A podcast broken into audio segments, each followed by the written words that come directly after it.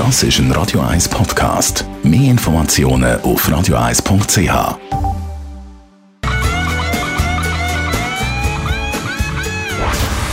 Dr. Age. Der Vincenzo Paolino beantwortet die brennendsten Fragen rund ums Leben im Alter. Jetzt auf Radio 1. Jeden Sonntag ist er bei uns, der Vincenzo Paolino, unser Dr. Age. Heute geht es wieder darum, in Würde älter werden. Und für das ist der Vincenzo nicht nur in der Schweiz einmal unterwegs, sondern auch international. Nämlich an einem Kongress in Prag bist du und hast mit deinen Berufskollegen aus aller Welt über genau das Thema geredet. Kann man sagen, da gibt es einen internationalen Trend in der, bei diesem Thema?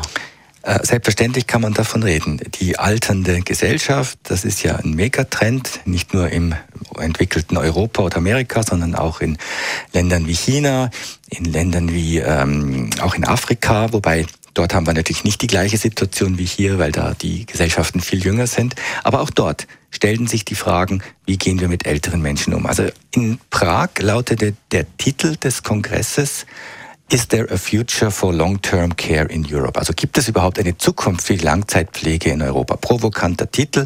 Ich habe da ein bisschen mitgespielt im Hintergrund, dass der so provokant wird. Und die Redner haben sich dann auch auf das eingestellt.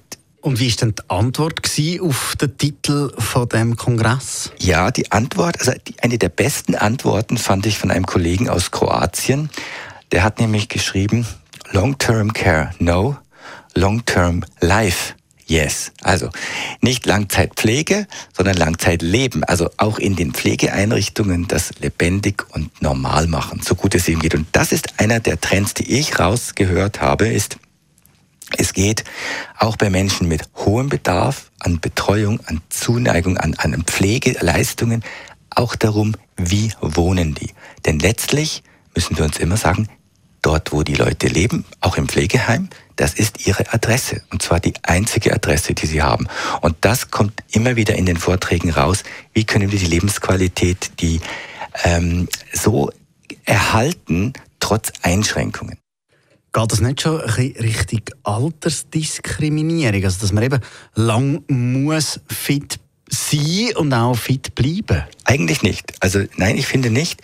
Äh, die Tendenz ist eher so der Spruch aus der Palliativ-Care-Szene, wo heißt, den, den Jahren mehr Leben geben und nicht nur dem Leben mehr Jahre geben. Das finde ich auch einen, einen sehr guten Satz. Ähm, die Fachleute dort und auch die Regierungsvertreter, die da waren, machen sich einfach Gedanken, wie können wir mit der, mit der Demografie, mit diesem Mehr an älteren Menschen, das ja eigentlich ein, ein wunderbarer Segen ist für uns alle, wie können wir mit dem so umgehen, dass es zu guter Lebensqualität bleibt, auch wenn man eben nicht mehr alles selber kann. Und weißt, es ist nicht so, dass man versucht, im Pflegeheim die Leute noch länger und länger leben zu lassen, sondern wir müssen uns Gedanken machen, wie sieht dieses Heim aus?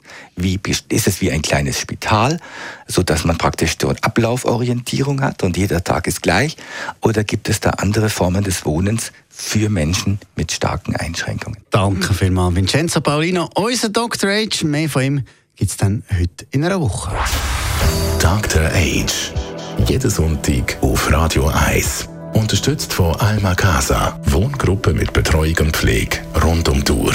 www.almacasa.ch Und natürlich gibt es da. Das ist ein Radio 1 Podcast. Mehr Informationen auf radio1.ch.